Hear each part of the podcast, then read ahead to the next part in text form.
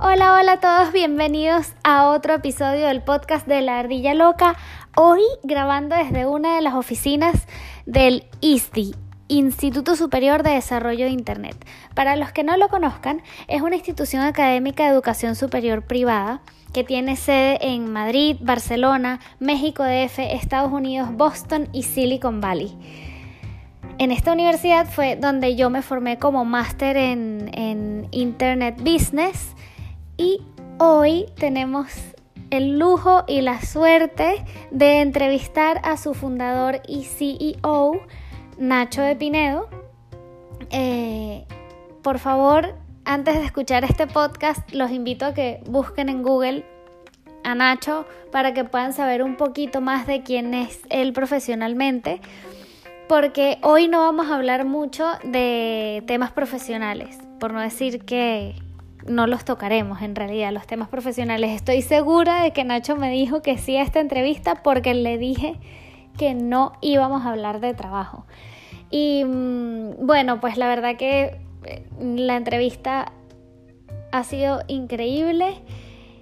Eh, Nacho se tomó el tema con muchísimo cariño y además pues estoy, estoy segura de que eh, toda este, esta reflexión sobre lo que es el éxito y mm, la libertad y la felicidad es un tema que a él le importa mucho porque de hecho además de dar unas respuestas muy auténticas también em, me dio muchísimos datos como de investigaciones que ha hecho él al respecto entonces pues fue súper eh, interesante. Hay muchas reflexiones que sacar de la entrevista.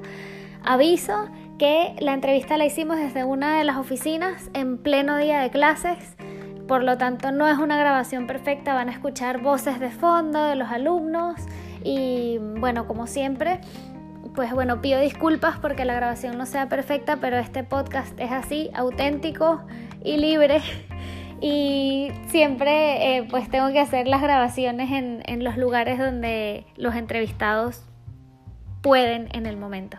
Así que bueno, eh, eso, pido disculpas, pero sé que les va a gustar muchísimo. Bienvenido Nacho. Muchas gracias. Nos tienes que contar una historia de algo que te haya pasado y meterle una mentira y al final nos vas a decir cuál era la verdad. Vale, la historia es muy, es muy sencilla. Es una historia que es la que ocasionó que yo dejara de trabajar en una gran empresa. Ok. Trabajaba en, una empresa que se llamaba Canal Plus. Eh, era director de marketing, tenía un eh, super despacho, tenía secretaria, tenía coche de empresa, tenía 50 personas a mi cargo. Bueno, era, la verdad es que era un trabajo precioso, era un trabajo fantástico. Llevaba ya pues, 10 años en esa empresa y, entonces un día eh, decidí dejarlo todo y montar mi propio proyecto, que es ISDI. Y, entonces para montarlo, pues me fui a, una...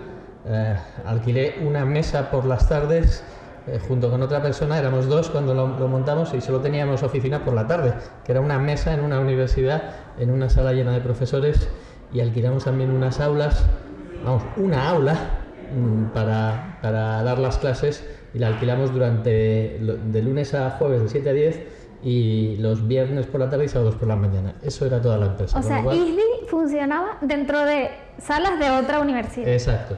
Vale, pero, pero la, la, y, fíjate que no teníamos ni sitio para hacer entrevistas a los, a los alumnos, las, las hacíamos en el bar de la universidad. Y yo por la mañana no tenía oficina ni tenía, ni tenía nada, claro, no tenía que trabajar desde casa, teníamos que trabajar desde un bar. Ese fue el principio. Y entonces muchas veces me preguntan, ¿y por qué dejaste esa empresa y te fuiste a, esta historia, que era una historia como que no sabía si iba a funcionar? Y la razón fue eh, que un señor eh, influenció en, esta decisión, una persona con la que me cruzaba todos los días. Era un señor más mayor que yo, así más cabrete, un poquito más gordo que yo. Pero yo me lo, me lo, me lo cruzaba todos los días, todos los días le, miraba a los ojos y cuando le miraba los ojos eh, yo veía en él algo que me, me, llenaba un poco de sufrimiento, que es que esa persona eh, tenía miedo, tenía angustia. Tenía angustia porque sabía que trabajaba en una empresa que en esa empresa más o menos la había ido bien, pero que tenía ya casi 50 años y que le iban a despedir, que en algún momento dado le iban a despedir. Que tenía los días contados. Tenía los días contados. Y, y, y, esa persona, eh, que le, todos los días, todos los días me cruzaba con esa persona, todos los días le miraba a los ojos y cada día estaba más angustiado. Era una persona que sabía que le iban a echar de su empresa y que tenía todavía sus hijos en la universidad, no tenía la hipoteca pagada y lo que es peor, sabía que iba a ser muy difícil encontrar un trabajo como el que había tenido, incluso encontrar un trabajo. Viendo la cara de esa persona, tomé la decisión de, cambiar de empresa. Claro, tú no querías estar cada día más estresado, sino cada día más tranquilo, ¿no? Exacto. Nunca conocí eh, a, esa a, esa persona. Solamente, o sea, ni siquiera... Nunca, nunca me crucé con dos palabras de esa persona. Y ese, es el, final, embargo, ese es el final de la historia. Y sin embargo cambió tu vida. Cambió mi vida totalmente. Qué fuerte, qué buena historia. Ahora vamos a ver cuál... Ahora me muero por saber cuál es la mentira. Pero bueno, ok. Ahora vamos a empezar con las preguntas. Nacho, ¿cuáles son las personas que más te asustan? Las personas que más me asustan. Las personas que más me asustan son las personas que lo tienen todo claro. Que, que saben muy claro lo que tienen que pensar, lo que tienen que hacer y que no se cuestionan nada. Y que, que lo tienen tan claro que es que es imposible eh, discutir con esas personas y cambiar su manera de pensar. ¿Y por qué, te, por qué te asustan tanto? Porque creo que eso no es humano. El, ser humano es una persona o es un, es un animal que precisamente tiene que aprender del entorno y tiene que tener la mente abierta y tiene que ser capaz de adaptarse a las circunstancias. Yo no puedo pensar hoy lo mismo que pensaba hace 10 años, ni voy a pensar dentro de 10 lo mismo que estoy pensando hoy. Eh, mi, yo particularmente, mi, aproximación hacia un montón de temas ha ido evolucionando eh, a lo largo del tiempo y yo creo que desde un punto de vista fantástico. Eh, desde mi aproximación a la, no sé, a la religión, a la política, a, las orientaciones sexuales, hacia la inmigración, hacia un montón de temas ah. que a lo mejor en algún momento no he tenido información y no he tenido conocimiento y, he, cogido el libro que me habían enseñado cuando, cuando yo era pequeño y que, eh, y que lógicamente era un libro que estaba desfasado y por el camino he ido aprendiendo y he ido cambiando mi, mi percepción sobre las cosas. El que una persona siga pensando como se pensaba hace 20 años o hace 30 años, pues me, me, me llena de, de, temor. Ya, bueno, a mí también me asustaría un montón. ¿Y las personas que más te gustan? ¿Cuáles son? Las que sonríen con los ojos y con la cara. Con, con la boca y con los ojos. Y, que, que, que, la gente que todavía tiene eh, capacidad de asombro, que cuando les dices algo, eh, pues como que abren mucho los ojos, ¿no? Y, dicen, y, y, y les encanta. Y luego me gusta la gente que le gusta aprender me parece fantástico. Menos mal, porque si no, no podrías haber fundado Disney, ¿no? ¿Cuál es tu miedo más grande ahora, Nacho? Mi miedo más grande ahora. Eh, pues a lo mejor convertirme en algo que no quiero. Eso, eso es lo, que, lo único que me puede dar miedo. Eh, yo, mm, eh, a lo mejor te suena un poco raro, pero yo soy una persona súper feliz. Soy una persona que creo que tengo un equilibrio fantástico. Eh, creo que, que, que, mi vida es maravillosa, mm, mi trabajo es maravilloso, mi familia es maravillosa, mi mujer es maravillosa, eh, la gente que me rodea es maravillosa y creo que el mundo es un sitio maravilloso y, y, y, que hay que disfrutar cada, cada segundo. ¿Qué me, ¿Qué me, puede dar miedo? Pues me cuesta mucho pensar que me puede dar miedo. Yo, yo, yo creo que además precisamente por, por eh, por, un, por tener una actitud positiva, estoy seguro de que aunque algo pase, seré capaz de, de, eh, recuperarme de eso y, verlo de una manera positiva. O sea, tú, tú has cambiado tanto tu, tu percepción de la vida después de haber visto a este señor todos los días que quizá te ha formado una vida que te da menos miedo. Sí, porque eh, eh, hay una cosa que he aprendido, que es que la felicidad eh, es una actitud. De ver a ese hombre que estaba atrapado, atrapado en su trabajo, atrapado en su hipoteca, atrapado en su manera de hacer las cosas y que dejaba pasar la vida alrededor, o sea, la vida pasaba y él no reaccionaba, pues me he dado cuenta que la felicidad es una actitud, que tú tienes que la, la capacidad de cambiar las cosas y que eh, pues alguien es yo era más feliz en ese despacho compartido que en el que tenía una mesa solo por las tardes que compartía con otra persona que, que en el Que con tu despacho, ¿no? secretaria. con mi secretaria y con un montón de gente que, que- que en el fondo pues estaba haciendo algo que no, no- no encajaba con lo que yo quería hacer. ¿Y, mm, ¿Y cuál es tu sueño más grande ahora? ¿Cuál es mi sueño más grande ahora? ¿O tu esperanza más grande? Mi esperanza. Mi esperanza es. es- o sea, yo, yo tengo un. Déjame que, que- que cuente esto, porque a lo mejor no es mi esperanza, pero es mi propósito. ¿Vale? Ok. Yo creo que a veces confundimos esperanza, pasión o propósito. Y muchas veces se le dice a la gente joven, sigue tu pasión. Pero creo que lo que hay que decir a la gente es, sigue un propósito, que es algo diferente. Tú puedes tener una pasión que es, oye, eh, no sé, tocar la guitarra, pero realmente el propósito es eh, a lo mejor que hacer que la gente sea feliz escuchando las canciones que tú, que tú cantas o que la gente reaccione con la música que tú haces. ¿no? Pero realmente tu pasión es una cosa y el propósito es otro. ¿no? Y tú tienes que seguir en el fondo tu, tu propósito. Entonces, eh, eh, la esperanza, mi, mi esperanza es que el, el- el propósito eh, que, al que yo sirvo pues, pues funcione, ¿no? Que, que en mi caso mi, mi propósito es ser feliz y ayudar a que el resto de la gente que está a mi alrededor sea feliz. Ok. Ese es mi propósito en la vida. Lógicamente primero tienes que ser feliz tú, porque si eres una persona infeliz nunca vas a ayudar a- al resto de la gente a ser, a ser feliz. Eres como una bolsita de té Exacto. en el agua caliente, ¿no? Y además tienes que empezar en ese propósito con tu círculo más interno. El primer círculo eres tú, y luego probablemente es tu pareja, y luego tu familia, y luego tus amigos, y, luego tus conocidos, y, hacer un, poco eso.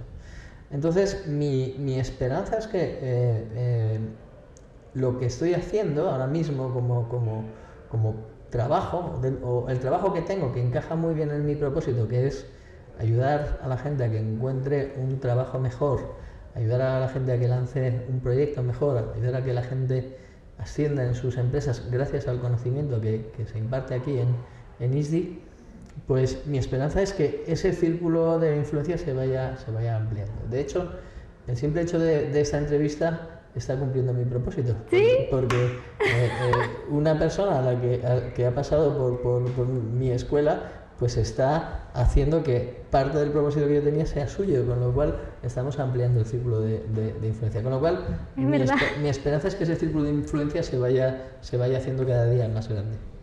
Ok, me encanta. Eh, Esta reflexión del, del propósito y la esperanza está buenísima. Estoy segura que voy a sacar un montón de material de aquí. Ok, Nacho, y ahora quiero que me hables un poquito de cómo era el Nacho de 16 años.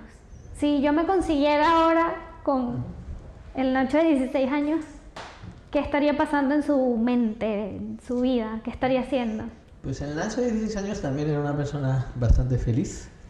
Era una persona que a lo mejor estaba un poco obsesionada con, eh, con un propósito que no era el correcto, porque probablemente a la gente de mi generación nos enseñaron que teníamos un propósito que era triunfar.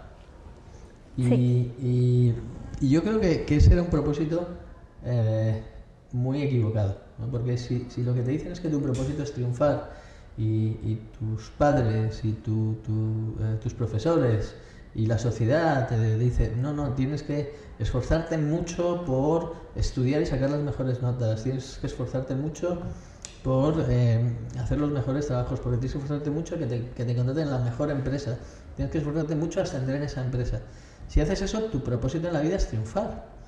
Y ese es un propósito bastante, no sé, eh, Es triunfar a los ojos de los demás Exacto. y solamente profesionalmente, ¿no? Exacto. En cambio, si, si tú, tu propósito es, por ejemplo, ser feliz, eh, oye, si, si eh, estudiar te hace feliz, fenomenal. Si trabajar en una gran empresa te hace feliz, fenomenal. Pero yo creo que, que la clave es, es encontrar lo que te hace feliz, que insisto, no, no, no siempre es la pasión, sino muchas veces es el propósito y seguir ese, ese propósito. Y el Nacho de 16 años estaba enfocado en ese concepto de Sí, éxito el triunfal. Nacho, el Nacho de 16 años estaba pensando qué tenía que hacer para estudiar probablemente la, la- la carrera universitaria que le llevara al mejor sitio y, y luego una vez acabara eso encontrara el mejor trabajo y fuera ascendiendo sin mucho más que pensar. Y si te consiguieras tú a Nacho de 16 años ahora y le pudieras dar tres consejos, uno sobre el dinero, uno sobre el amor y uno sobre la diversión o la creatividad. ¿qué le dirías? Bueno, eh, Uno sobre el dinero. Uno sobre el dinero, uno sobre el dinero. Bueno, yo, yo en ese sentido, yo, lo que diría a, la gente es que eh, uno no es más feliz cuando tiene más dinero, sino que es más feliz eh, cuando... eh, eso, es muy curioso, eh, es más feliz cuando está con la gente con la que, con la que quiere estar. Y esto es un, un estudio que hizo Daniel Kahneman, que fue premio Nobel de Economía. Eh, Es una persona que está intentando encontrar la correlación entre la felicidad y el dinero a través de métodos estadísticos. Entonces se dio cuenta que al principio cuando no tienes nada pues, y tienes dinero, eso te está solucionando tus necesidades básicas, con lo cual te hace más feliz. Pero en- con una cantidad ya bastante pequeña, la gente empieza a no ser feliz por mucho más dinero que tenga. Hay una dispersión de la nube de puntos. ¿no? Eh, entonces empecé a investigar cuáles eran las razones por las cuales eh, alguien era más feliz que otro. Y al final la conclusión es que son muchas pequeñas cosas que hacen que, eh, que al final puedas elegir con quién pasas el tiempo. ¿vale? Por ejemplo, el simple hecho de, de que tus hijos vayan a un colegio que estén lejos de tu casa, eso genera infelicidad. Porque te está quitando tiempo de estar con ellos Claro. ¿vale? El trabajar a lo mejor en una gran empresa mm, y ser el, el dueño, pero tener que reunirte todos los lunes con un consejo direccional al que odias, eso no te hace feliz. Eso te arruina la vida. Exacto. Entonces, eh, eh, hay muchas pequeñas cosas que, hacen la felicidad que no, se- que, no, que no son dinero. Ahora, una cosa es importante. Tenemos que ser capaces de valernos por nosotros mismos. Eh, la manera de liberarte del dinero no es a base de tener mucho dinero, sino a, base de, de- tener suficiente dinero para cubrir los gastos que necesitas. Con lo cual, tienes que reducir tu nivel de gastos, que además es que estamos metidos en un mundo en el que, el que nosotros mismos elevamos nuestro nivel No de hay límite realmente, pues, siempre vas a necesitar algo más. Y luego, y luego hay que entender qué habilidades tenemos que nos permiten ganar dinero. Y, y puede ser, oye, mira, tú puedes ser monitor de vela, puedes ser monitor de esquí, si eso es lo que te gusta. Si te gusta tocar la guitarra, es que puedes dar clases de guitarra o puedes tocar la guitarra en, en el metro y, y- y ganar dinero. Eh, hay un montón de cosas pequeñas que, que te pueden hacer eh, ganar suficiente dinero como para vivir una vida absolutamente digna. Ok, es un súper buen consejo sobre el dinero. O sea, es más, enfocarte en tener suficiente dinero como para cubrir tus propias necesidades y no depender de los demás, pero saber que tu felicidad no es tener más de... Ujú. Ok, ahora falta el otro, sobre el amor y otro sobre la diversión. Vale, sobre el amor. Eh, aquí mi consejo es que nunca os conforméis. El- el- hay que buscar el amor verdadero. Si habéis visto la película La princesa prometida, No, no la he visto, la- pero... la- tenéis que, que entender esto. Hay que buscar el amor verdadero. No te conformes con alguien que no quieres o que le quieres a medias. Hay que encontrar el amor verdadero y a veces eh, el amor verdadero lo tienes en la persona que tienes cerca, pero tú has sido incapaz de desarrollar tu capacidad de amar. Fíjate que aquí hay una cosa importante. Si tú quieres desarrollar tus músculos, te entrenas, ¿no? Haces, haces ejercicios físicos. Si quieres eh, eh, desarrollar el cerebro, estudias ¿no? y lo, lo desarrollas. La única manera de desarrollar el, el corazón es amando. Entonces, cuanto más amas, más capacidad de amar tienes. Y entonces, lo, lo- lo que digo yo es que la vida es maravillosa y, y solo es maravillosa en, en plenitud cuando estás con la persona con la que quieres estar. Que de nuevo eh, nos lleva al, concepto de felicidad que habíamos hablado antes. Entonces, no dejéis, no permitáis nunca que vuestra vida transcurra con una persona con la que no queréis estar. Eso eh, es, es- es horrible. Eso genera toda la infelicidad del mundo. Eh, y, pensad que el amor verdadero existe. Y no penséis además jamás que porque vayas creciendo el amor, la pasión se convierte en algo que más parecido a la amistad. No, no, no. El amor es el amor y la pasión tiene que seguir siempre y aunque tengas 90 años tienes que seguir enamorado de tu pareja de la misma manera que, la, que lo estabas cuando tenías 20 o 16 o, o, o, la edad que fuera. Así que nunca penséis que, que, que, que hay suficiente amor. Siempre puedes conseguir más de, de la persona de la que Siempre puedes entrenar más. Sí, pero para entrenar tienes que dar. El amor se entrena amando. No, no, no, no es por inercia, ¿no? No, es por recibir amor, sino es por darlo. ¿Vale? Con lo cual, eh, de verdad que, que, que, para mí es una, una grandísima lección. Voy a llorar, Nacho. Esto está increíble. es que este mensaje además me da como... Wow. Ok. Sobre la diversión.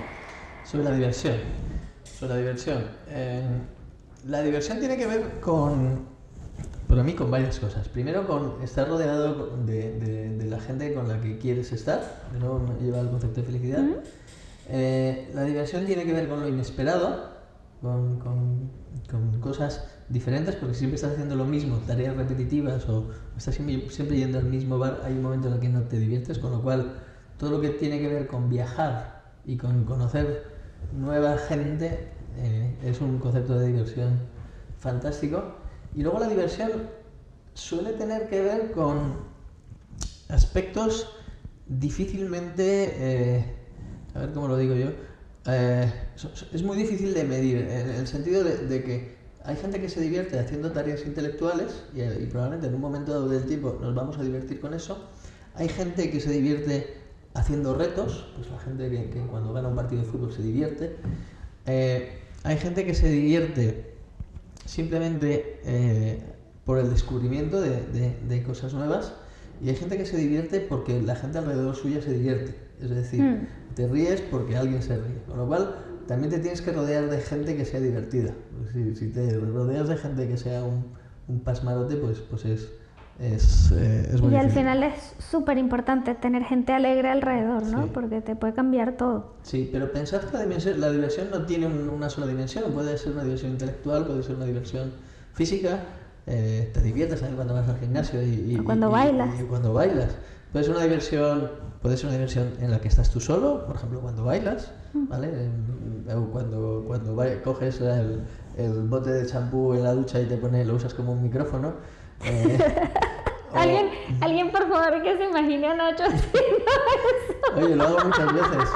Puedes divertirte. Eh, eh, simplemente, el otro día estaba con un, un, chico joven y me decía: Yo es que no me divierto con la gente de mi edad.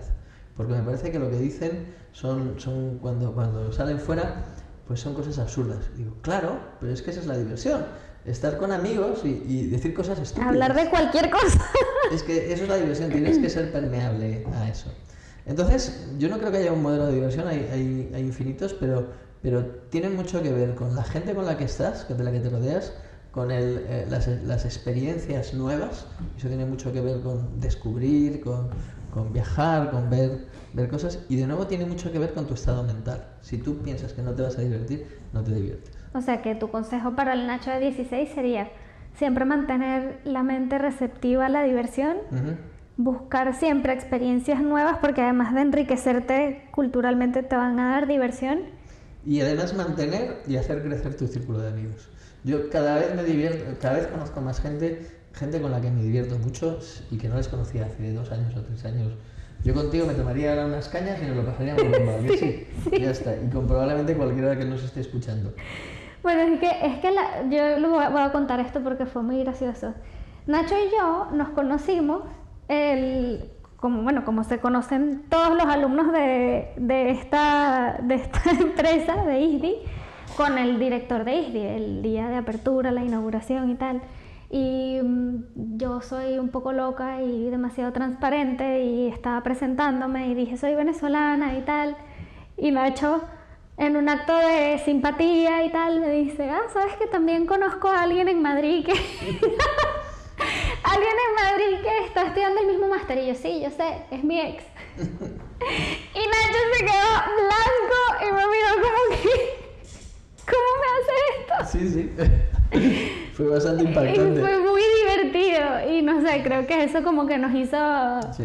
como ser amigos de una vez. Sí, sí, totalmente. Ahí hubo una especie como de frecuencia positiva. Todo el mundo se empezó a reír, yo era como la segunda persona que se presentaba y ya todo se- rompió todo el hielo que podía haber. Yo me morí de la vergüenza internamente y dije, ¿por qué acabo de responder eso? ¿Cómo puede ser que yo acabe de responder eso? Claro, pero fue fantástico. Fue buenísimo. Pero bueno, eh, vamos a dejar esa historia ahí. Em, ya nos contaste una de las decisiones más importantes que tomaste en tu vida que te, que te han hecho ser feliz ahora. ¿Tienes algunas otras decisiones que te hayan marcado igualmente la vida o que digas, oye, menos mal que hice esto porque si no ahora no Sí. sería feliz? Sí, por ejemplo, en mi trabajo anterior a- a- al, al que tuve eh, cuando estaba en Canal Plus, yo trabajaba en una multinacional que se llama Procter Gamble. eh, me ofrecieron, eh, cuando tenía, era muy joven, pues tendría 25 años, eh, eh, ascenderme si me iba a otro país. ¿Mm? Ok. Y, y entonces tomé la mejor decisión de mi vida, que es no irme. Porque me puse a pensar todo lo que iba a dejar atrás. Iba a dejar atrás a un hermano pequeño que tenía, que- que- que- que estaba un poco perdido y que necesitaba un poco de mi, de mi apoyo. Iba a dejar atrás eh, a mi padre, eh, iba a dejar atrás a, a- a mis amigos. Y, y en el fondo me iba simplemente por, por ascender, no me iba porque me gustara ese país, no me iba porque me apasionara eh, especialmente el puesto que me iban a, a ofrecer, sino que era una condición para ascender. Y entonces, después de pensármelo, dije, no, es que no quiero entrar en este juego. No quiero entrar en este juego. Porque si entro en este juego me voy a parecer al hombre. Al señor del al señor, ascensor. al señor de, de- que me encontraba. No, no No era un ascensor. ascensor, yo lo metí en un ascensor en mi mente, perdón. claro que, pero, ya- pero entonces tú ya estabas bastante claro incluso antes de conocer al señor este. Lo que pasa es que este señor te hizo sentirlo Sí. desde cerca. Sí, porque en aquella época todavía era muy joven, pero cuando, cuando ya, pues a lo mejor 5 o 6 años más tarde, ya empatizaba mucho más con ese señor.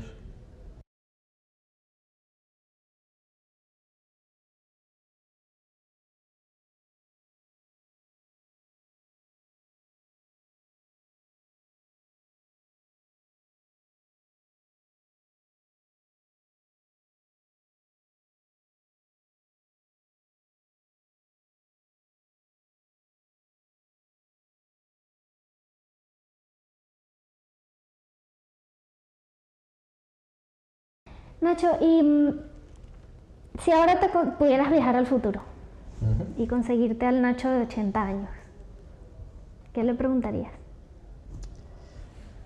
Pues, eh, fíjate que a lo mejor lo lo interesante no sería eso, sino sería traer al Nacho de 80 años aquí que me- y que me preguntara a mí. Pero, pero eh, preguntarle al Nacho de 80 años, yo, yo sé que mucha gente la, la pregunta que le haría es, oye, ¿valió la pena? ¿Sabes? ¿No? Que es- esa es la... Yo no le preguntaría eso. Yo sé que, que- que valió la pena y que, que además los caminos que, estoy cogiendo ahora son los que, los que esa, esa persona cogió y, y- y- y que no hay mucho, mucho que, contar. Eh, probablemente no le preguntaría nada. ¿Lo invitarías aquí? Sí. ¿Y qué, y qué le dirías?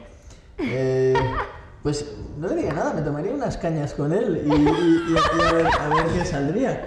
Yo, yo tengo, por ejemplo, esto eh, a lo mejor no debería decirlo, pero tengo un tengo un anhelo muy, muy fuerte, que no es, no es ver al Nacho de 80 años, pero a mí me apetece mucho emborracharme con mis hijos.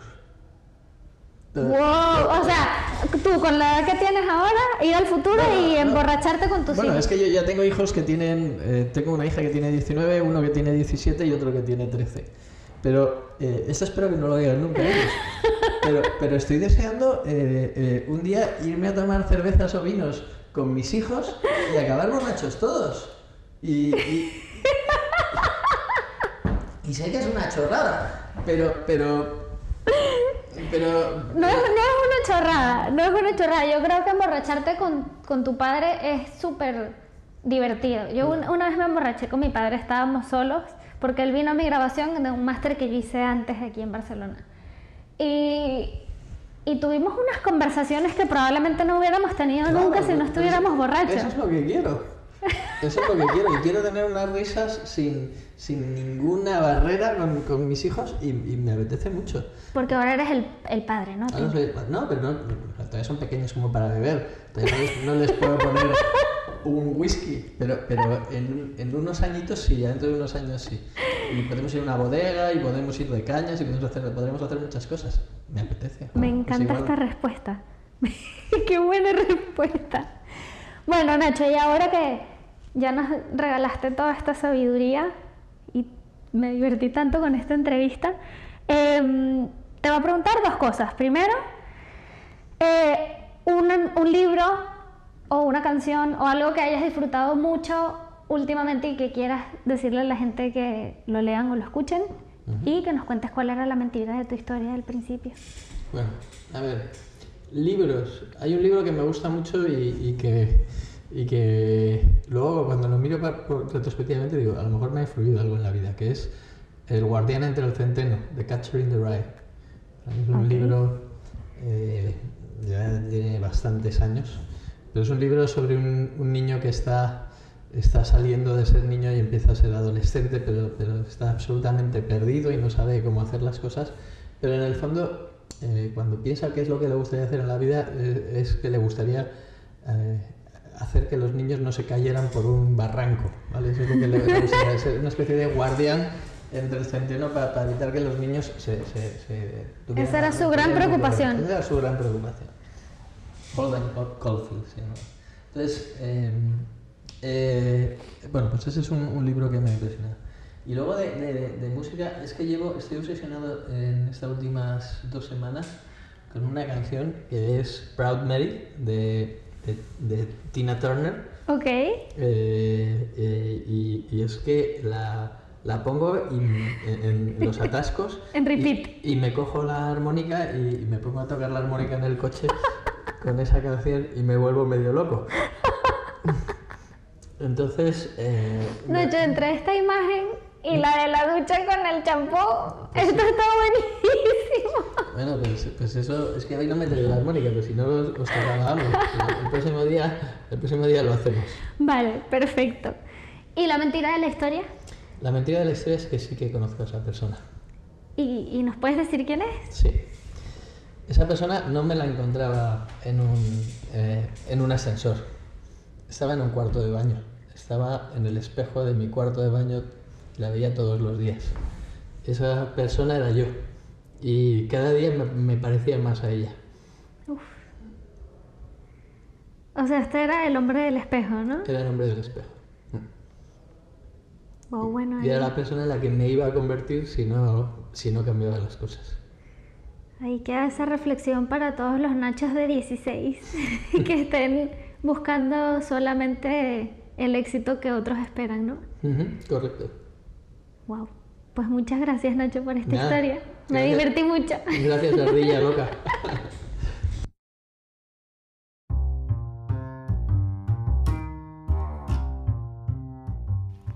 Y esa fue la entrevista con Nacho de Pinedo. La verdad que la, vuelvo, la he escuchado mil veces mientras la edito y, y cada vez la disfruto más. Me impresiona el hecho de que me responda que no quiere, o sea, no, no tiene nada que, que preguntar para el futuro y que no tiene miedo. Y creo que eso, esa es la definición de éxito que voy a sacar de, de este, de este episodio, ¿no? Éxito es no tener miedo del futuro porque sabes que el camino que estás siguiendo es el adecuado. Me, me pareció brutal. Y bueno, espero que a ustedes también les haya parecido excelente. Si les quedaron dudas, si quieren hacer comentarios, si quieren hacerle llegar algún mensaje a Nacho, por favor comenten en Instagram arroba la ardilla loca o en www.laardillaloca.com. Suscríbanse para más entrevistas como esta porque vienen más. Y eh, recuerden que el link a los libros o películas que hayan recomendado las personas a las que entrevisto están dentro de la descripción del episodio. Muchas gracias a todos por escuchar, a todos los que se quedaron hasta el final y a los que no también. Y eh, pues bueno, un abrazo a todos de parte de la Ardilla Loca. Nos vemos en el próximo episodio.